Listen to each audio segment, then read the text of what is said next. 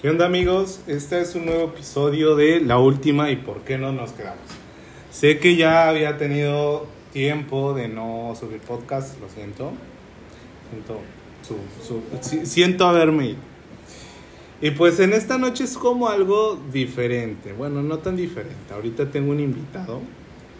Este invitado es de este nuevo lugar al que me mudé y creo que ustedes ya les he platicado acerca de dónde estoy. Pero este, no quisiera yo presentarlos, quisiera que él se presente. Entonces, preséntate por favor. bueno, pues, hola, soy Andrés, este, soy doctor, bueno, soy médico, eh, trabajo como médico, eh, ¿qué más? Y pues muy feliz de, de, hacer este mi primer, mi primer podcast, porque la verdad es que le, le comentaba aquí que que pues nunca había hecho uno, ¿no? Entonces, este, pues algo nervioso también, pero pues bueno. Está muy bien, está muy bien. Perdón amigos si nos escuchan masticando, porque la verdad es que estamos ahorita comiendo pizza. Comiendo una pizza y tomando un poco de vino. Este, bueno, ¿qué nos va a platicar mi buena? Como ya lo escucharon, él es médico, él está en el ramo de la salud. Eh, y una duda que a mí siempre me ha embargado, se puede decir que sí, es ¿qué, tan, qué tanto debemos nosotros generarnos una cultura en el cuidado de nuestra salud? ¿Qué tan, qué qué, en tu opinión, ¿qué tanto debemos de nosotros enfocarnos en nuestra salud? Bueno, yo creo que la pregunta en sí es, es ya algo de sentido común, porque al final de cuentas creo que una de las cosas más importantes que tenemos o que debemos cuidar es la salud, ¿no? Pasa a veces a segundo plano porque muchas ocasiones este, nos sentimos tan bien o no tenemos algún problema de salud realmente fuerte que pierde un poco de importancia, pero siempre está ahí y siempre debería ser un tema a tratar, siempre debería ser algo a, a poder eh, abordar ya sea con familia, amigos o incluso para uno mismo, porque sí es importantísimo, ¿no? O sea, es la base, creo yo, para poder vivir, ¿no? Ante todo la salud. Puede faltar dinero, puede faltar amor, pero no puede faltar la salud. bueno, creo que no lo están viendo, pero realmente está viendo el teléfono. Estoy grabando. Ya, ya les dije, es primer podcast. Está viendo el teléfono, pero bueno. Va, lo vamos a respetar. Y... y sí, en esa parte, o sea, en esa parte sí estoy de acuerdo. Pero, querramos o no, hay muchos, y me incluyo, porque llegó un momento en el que yo decía, pues es que no tengo tiempo, la verdad. Que no quiero ir al doctor, no quiero hacer una revisión, no quiero hacer lo siguiente. Y siempre me, me, espero justo en el momento en el que ya no puedo más y en el que digo, güey, pues ya vamos al doctor. Pero me llamaba la atención una ocasión que un doctor me dijo, oye, pues ¿cuál es tu historia clínica? ¿Qué tanta historia clínica tienes? Y le digo, pues es que no me he enfermado.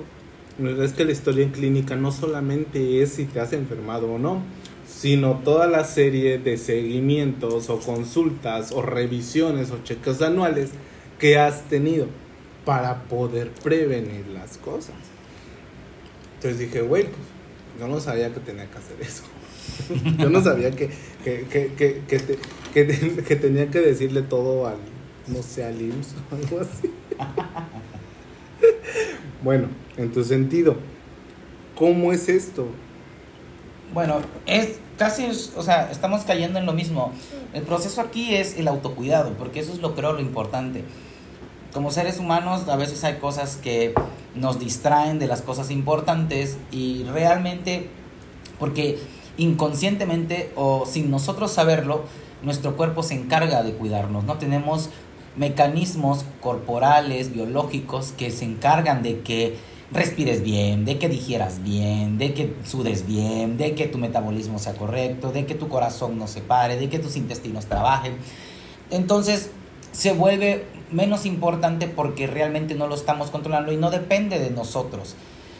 De una manera hablando, porque sí depende de nosotros, pero en una, en una situación más... ¿cómo podría decirse?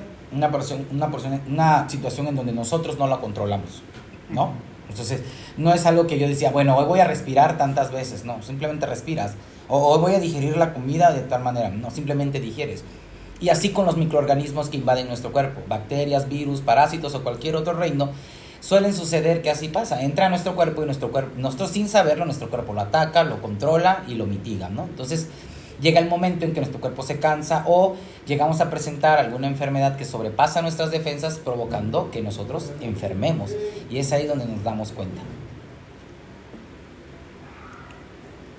Bueno, en esa parte creo que creo que ahí es cuando viene la parte o el sentido de que pues es que no me siento mal.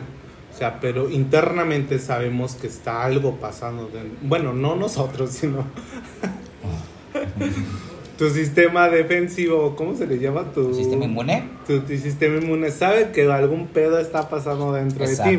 Pero tú no lo sabes. Pero tú no lo sabes, exactamente. pierde importancia porque realmente no es algo en lo que te debas enfocar. ¿O crees tú que es algo en lo que no te debes enfocar? Creo que es más eso, ¿no? En el sentido de que, güey, yo no me siento mal, no lo estoy viendo, no le estoy viendo algo tangible.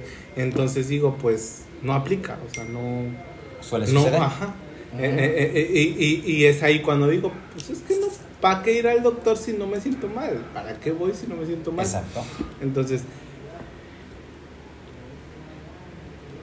con base a esto, en tu sentido, una persona cuántas veces tiene que ir al médico al año a una revisión?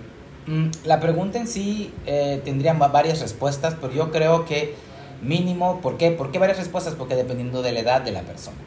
Las enfermedades atacan. ¿Tu edad? ¿Cuántos años tienes? Yo tengo 33 años.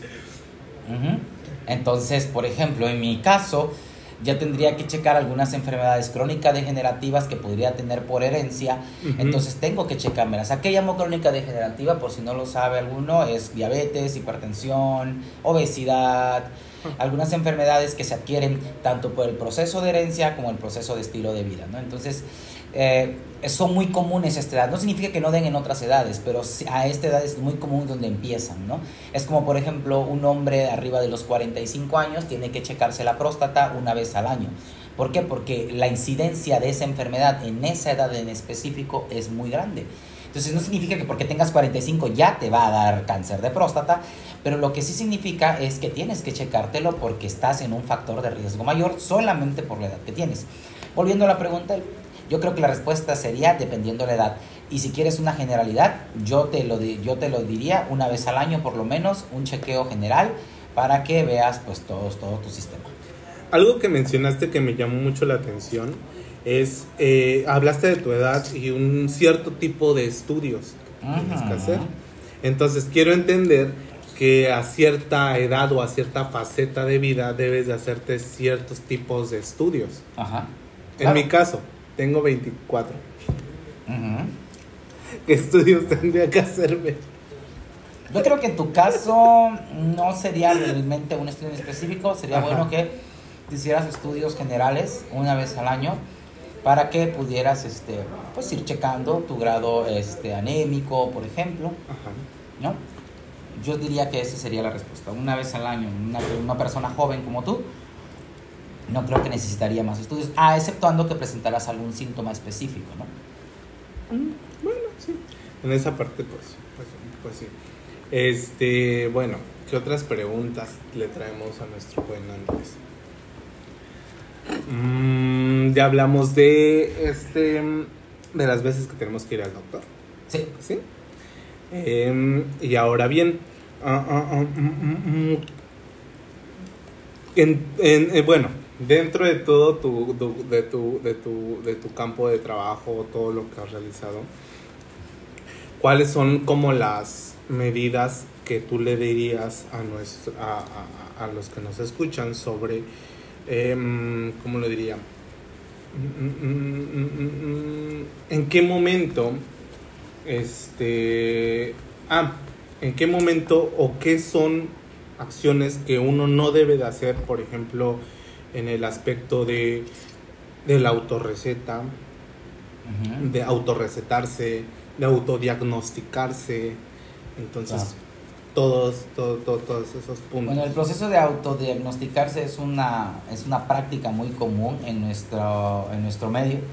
Realmente es muy, muy fácil oírle al vecino o a la vecina decir, no, me duele la garganta, voy a tomar una moxicilina.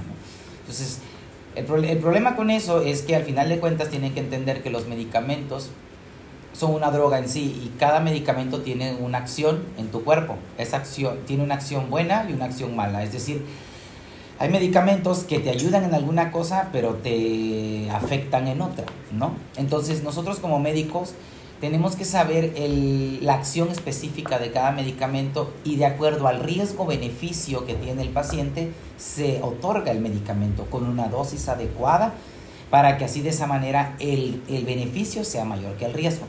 Pero ponte a pensar que si tienes un proceso mm, alérgico, o sea, por alergia, o un proceso viral, o sea, por virus, y tomas un antibiótico que es para bacterias, o sea, realmente estás metiendo un antibiótico que tiene una acción, como acabo de decir, buena y mala, pero no va a ser ninguna acción buena, solo va a ser la acción mala. ¿Por qué? Porque obviamente estás atacando un virus con un antibacteriano.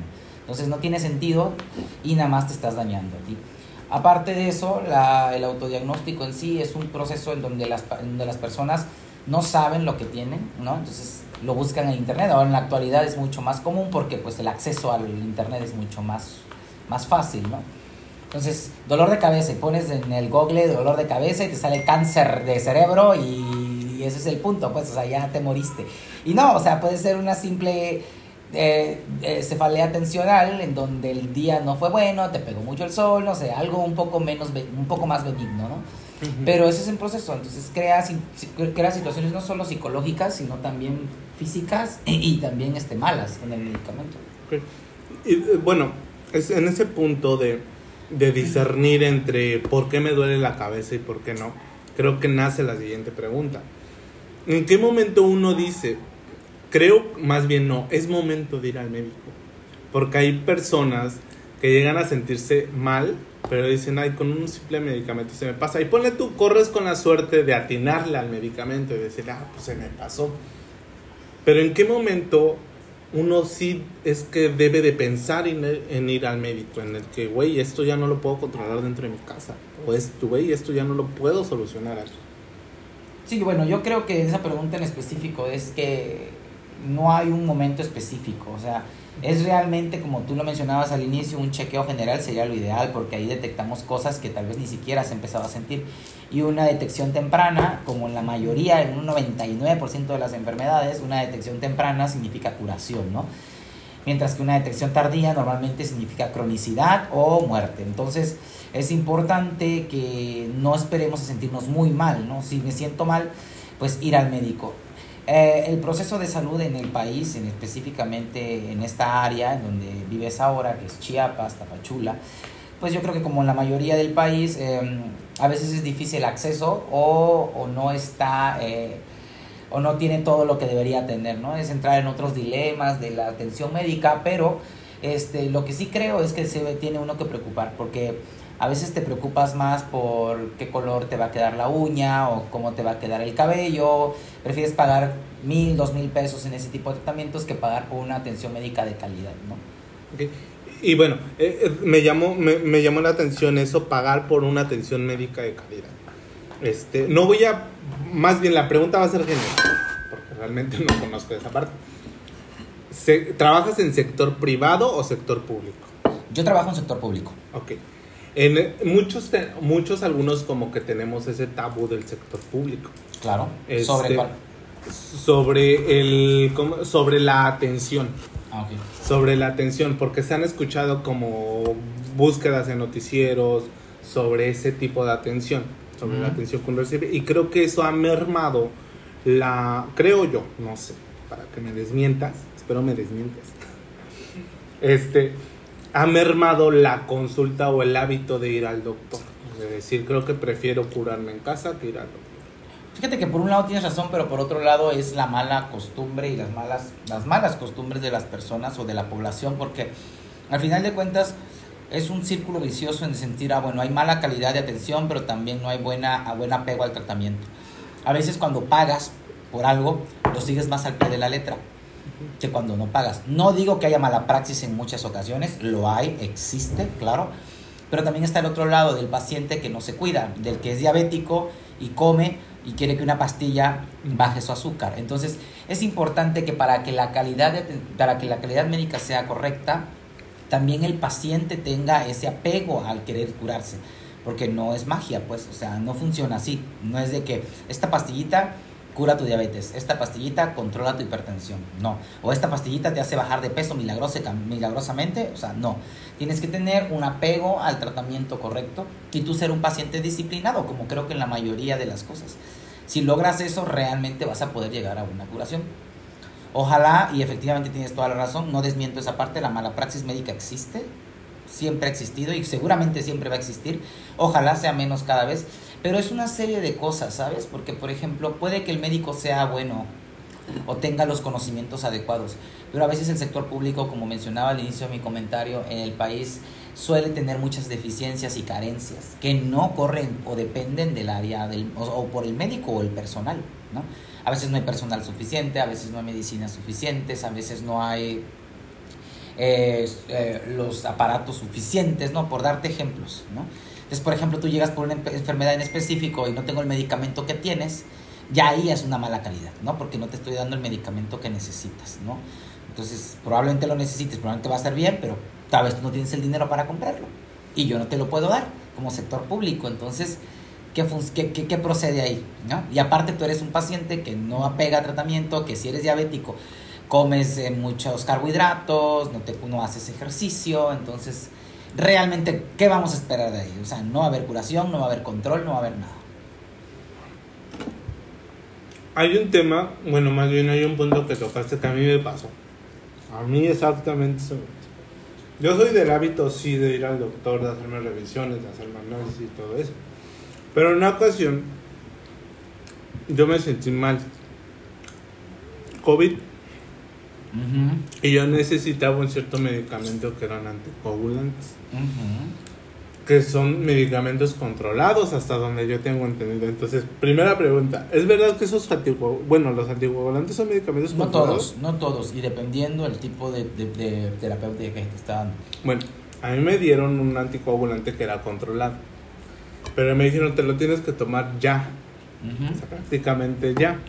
Entonces me dan mi receta, voy a la farmacia y me dicen, sí, te lo surtimos en un mes y mi receta o básicamente mi tratamiento terminaba en un mes. Entonces ahí uno que hubiera hecho como usuario, o sea, simplemente aguantarse y comprar. Así es, es que no tiene de otra. El sector salud no tiene el medicamento y la farmacia donde vas no tiene el medicamento, ¿qué haces? Realmente no hay opción y es lo triste de la práctica médica en este país, ¿no? Que no hay el recurso. Se supone que tú entras a un área médica de nivel, pues por parte del gobierno, ¿no? Entonces deberían surtirte en todas esas situaciones. Ok. En esta situación y lo que has visto y lo que yo te platiqué, ¿cuál sería tu idea de mejora? ¿De mejora? Pues que hubiera los recursos, que hubiera el medicamento, ¿no? Pero estamos hablando de un caso muy específico porque estás hablando de COVID. El problema con el COVID es que es una situación de recién, de recién abordaje. El país, ni México ni ninguno estaba preparado para esta pandemia, ¿no? Entonces, una, era una enfermedad que era muy desconocida para muchos, ¿no? Entonces, cuando algo es desconocido, suele ser así. Empiezan las terapéuticas a ver qué funciona y qué no, porque al final de cuentas es algo que te apremia, que es el tiempo, ¿no? porque la gente se te está muriendo. Te necesitas encontrar algo para poder estabilizarle que no se te muera. Entonces, el COVID en específico como tema es que es una, es una enfermedad de recién ingreso para nosotros. Entonces, abordarlo de esa manera al principio era como que, si te das cuenta o te acuerdas, desde el inicio de la pandemia hasta el día de hoy han cambiado los, los, este, los esquemas de medicamentos. Al principio eran unos, cambiaron unos por otros y ahorita son completamente diferentes. Y resulta que ahorita dicen que algunos que usábamos al inicio no, ya no sirven ahorita y o sea, entonces como es nueva la enfermedad, nos estamos adaptando al proceso. Suele ser así cuando, cuando sale alguna enfermedad de, nueva, ¿no? Ya en enfermedades ya un poco más eh, viejas en cuestiones de tiempo, pues ya tenemos como que una, base terapéutica y aún así en las actualizaciones siempre hay algo nuevo, ¿no? Entonces, si hablamos de algo ya más, más establecido, como alguna otra enfermedad, Entonces, realmente, si me preguntas cuál es el proceso de mejora, es eso. O sea, dos cosas. No es dependientemente del sector salud ni del médico. Es dependiente del paciente como un paciente disciplinado y que quiere curarse. Y también por parte del médico que haya una buena calidad. Y que eso incluye el conocimiento del médico y que ahí están los recursos para poder otorgarle al paciente. Bueno, ok. Supongamos que, no sé, fuiste al, al corporativo de la institución para la que trabajas, supongamos.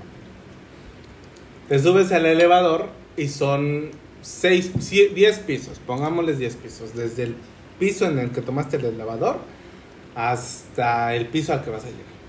Y en ese piso te encuentras, no sé, al director, al director de finanzas del gobierno, al director, de- al presidente, o alguien, alguien importante o alguien que impacte al sector salud.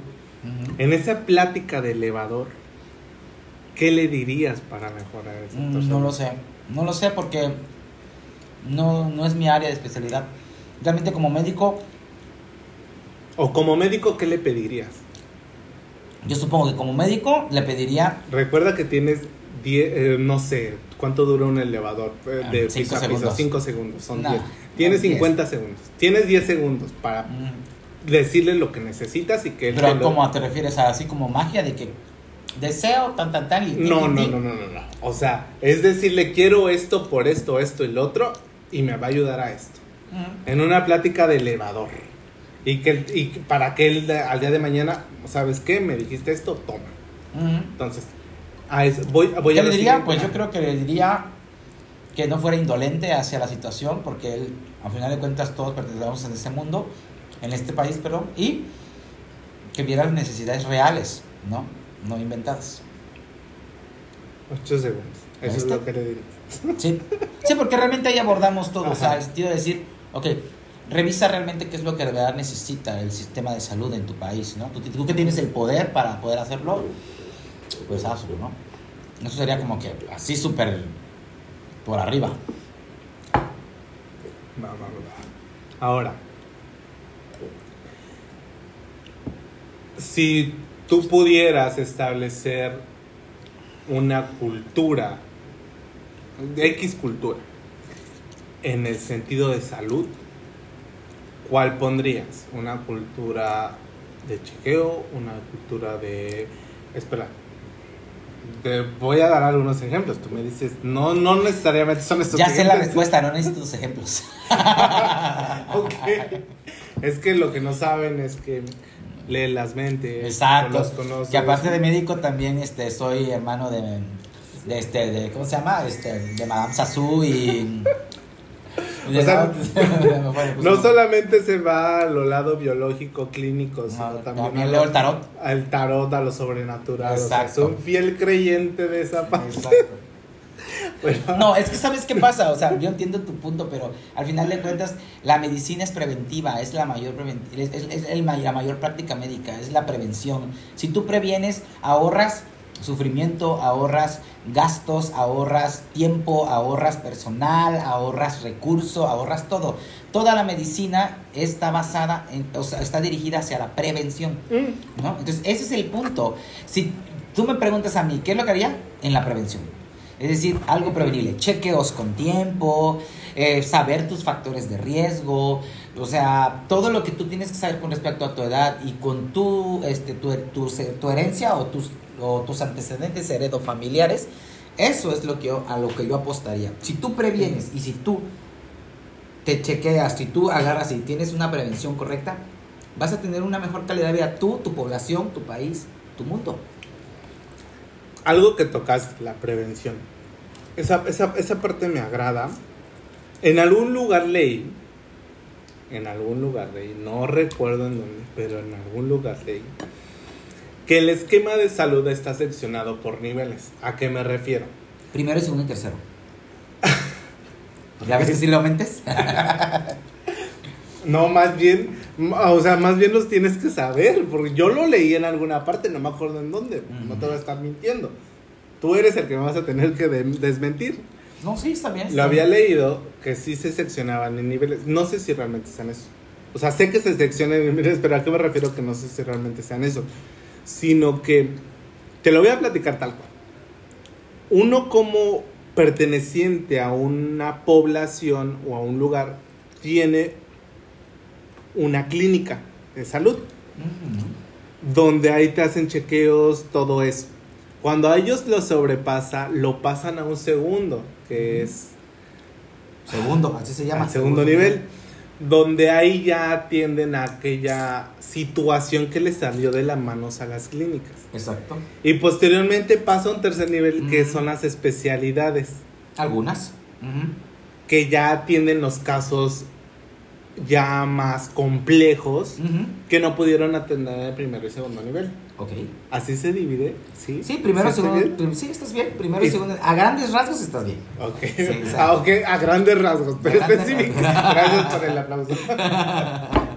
ok, Te ganaste un premio. ¿cuál?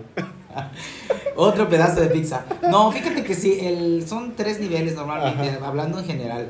El primer nivel que es el, el- el nivel de prevención. El segundo nivel que es un nivel en donde están las especialidades más básicas, o más, no básicas, sino más comunes, como ginecología, pediatría, cirugía, medicina interna. Y un tercer nivel en donde se, atienden las especialidades para, efectivamente, casos ya un poco más complejos. Entonces van ahí, van cursando por niveles, como escalera. El, ¿Cuál es el objetivo de esto? Desahogar el sistema de salud.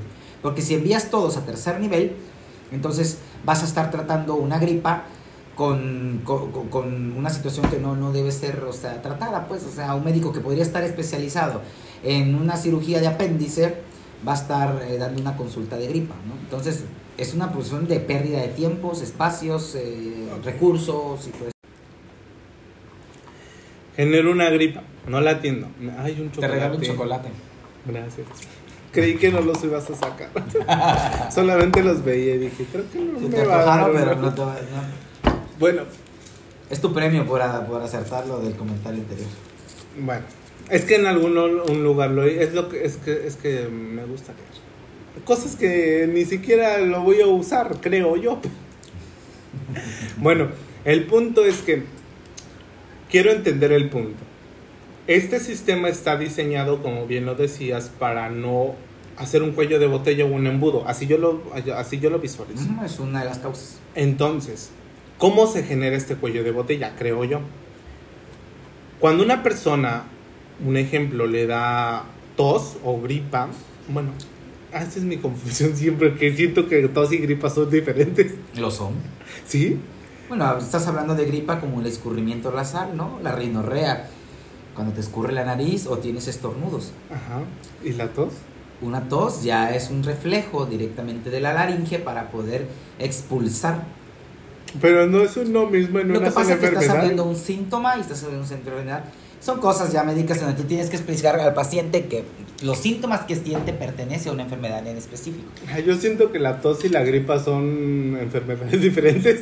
Es que la tos no es una enfermedad, la, enferme- la tos es un síntoma. Yo siempre estoy enfermo de tos. Eso no. ¿Eh? Pero no está bien dicho. Bueno, ya, ok.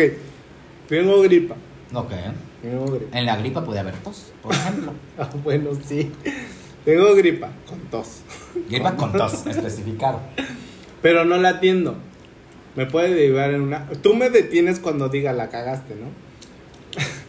tengo, La cagaste. tengo, tengo gripa. Con tos. No lo atiendo y me da un cuadro de broncomonía. Eso no existe. Neumonía. Hasta donde yo tengo, yo entiendo que la broncomonía es cuando Neumonía no existe. ¿Quieres que te diga la cagaste? Neumonía, neumonía. Bueno, me da neumonía. No la atiendo, me da pulmonía. No, no, no, es, es- neumonía y ya.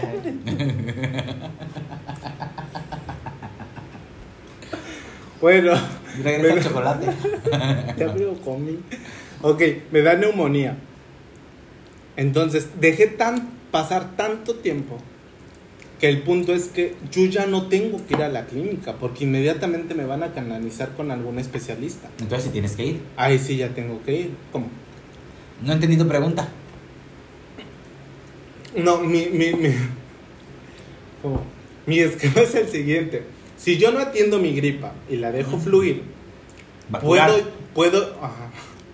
¿Puedo yo generar un cuello de botella cuando llegue? No, porque no funciona sesión? así, porque no vas a... En primer lugar, si no atiendes un proceso y este se complica, deja por aparte la gripa, porque, porque el ejemplo realmente no va a funcionar, pero este, si quieres un proceso médico y este se complica, tienes que ir para parar de todos modos a un primer nivel. El primer nivel lo que va a hacer es identificarlo y ver que ya es un proceso más complejo y te va a referir ya sea directamente a tercer nivel o a segundo nivel. Ah, Ya. primer nivel es un filtro. Exacto. Oh, Por así decirlo, por así decirlo. Es un filtro, es un eh, es una situación que se encarga de la prevención. Cuando ya detecta algo que ya no puede ser solo curarse por solo por prevención, entonces ya canaliza. y el lenguaje de nosotros, güey, ya la cagaste. mejor Güey, ya la te cagaste, mejor vete. Ya te dejaste morir, pues vámonos para el otro. Así es. Oh, bueno. Bueno, esta básicamente era mi. ¿Tú dudas sobre los niveles de atención médica? Bueno, no, no duda más. Ahora, a ver, tú dime, ¿alguna enfermedad importante que, por ejemplo, te llame la atención a tus 24 años? ¿Alguna enfermedad importante? Sí, por ejemplo, algo que te haya pasado en tus 24 años, por ejemplo, desde que naciste al día de hoy. Algo que hayas sufrido mucho, como gripas frecuentes, o algo que te haya marcado como decir, ah, esto sí me dolió, o aquí sí me sentí muy mal, o aquí, no sé, Fíjate que pasa- accidente. Pasa, algo curioso. Casi no me enfermo. Porque tienes 24 años. ¿A Eso es muy común. Ese es el, pro- es- ese es el proceso. No, pues. casi no me enfermo. Y es muy raro que me enfermo. Pero cuando me enfermé de COVID, me hospitalizaron. Ah, bueno, en ese caso, te vuelvo a repetir, estás hablando del COVID, que es una enfermedad poco conocida. Más sin embargo, tendrías, pues obviamente tus médicos te debieron haber revisado, te debieron haber protocolizado para ver, obviamente sacarte del cuadro y pues para ver por qué. Bueno, pues sigo aquí, ¿no? Según yo, sí. Entonces, de ahí en, punto. ajá.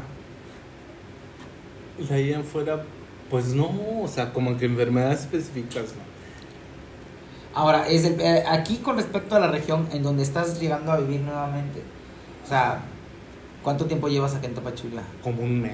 Como un Cumplí mes. un mes, oye, sí, Un cumplí mes, un mes mira. el 7 de mayo. Ah, súper, genial. ¿Y qué? Y no me trajiste un pastel. Y no, no te conocía para el 7 de mayo. ¿O sí? Sí, No te creo. que sí. No, no te creo. 7 de, ah, sí, 7 de mayo. Bueno, voy a revisar mi calendario porque te regalo otro chocolate para que veas que sí. Es de tu mes de Chocolate. chocolate. No, y por ejemplo, aquí en la región, alguna enfermedad que te haya eh, llamado la atención, porque son diferentes. Tú eres de la, de la parte centro del país, ¿no?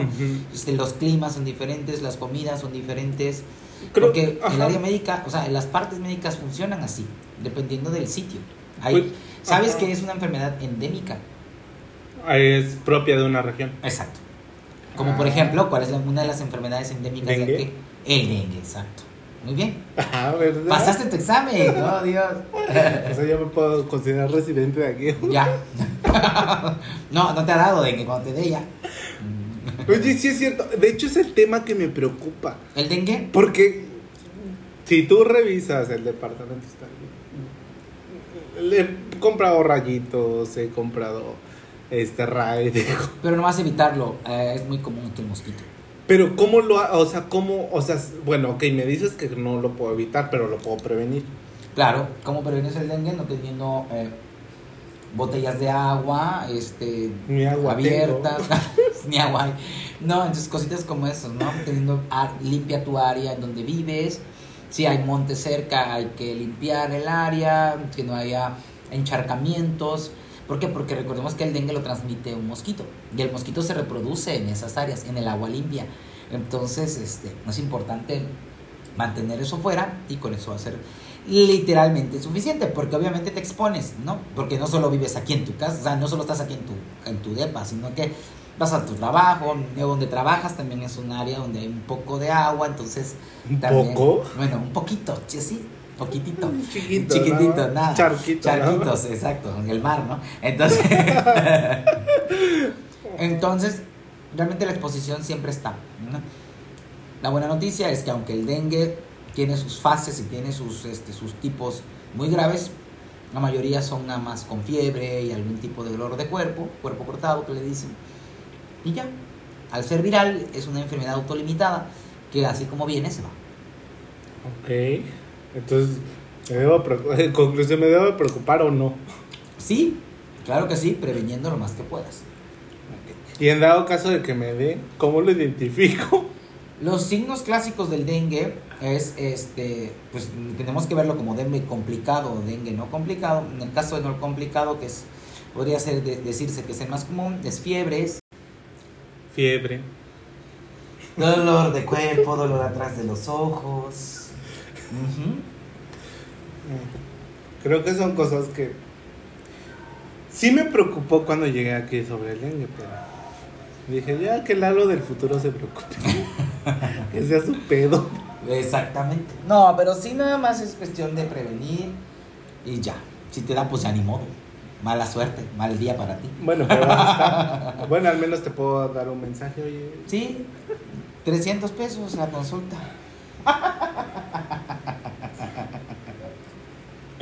No lo llamen. este, bueno, ya para terminar, ¿qué le recomiendas o cuál sería como tu mensaje final o, tu- o tus palabras finales? Ay, Jesús.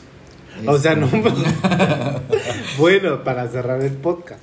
No, bueno, pues lo que se habló durante todo el tema. Este, háganse sus chequeos eh, periódicos.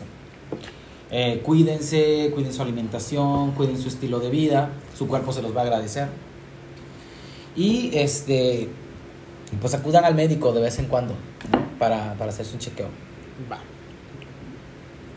Bueno, te agradezco mucho por, por Gracias a ti por a- a, este, dejarme hacer mi primer podcast.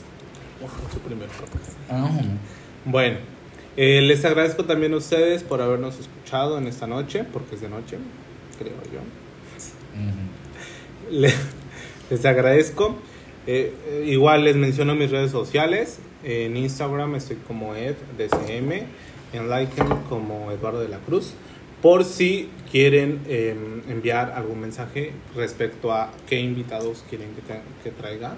Eh, no sé, abogados, CEOs, este, agentes de seguros. Entonces, pues bueno. Y pues me despido. Mi nombre es Eduardo de la Cruz y Andrés, muchas gracias.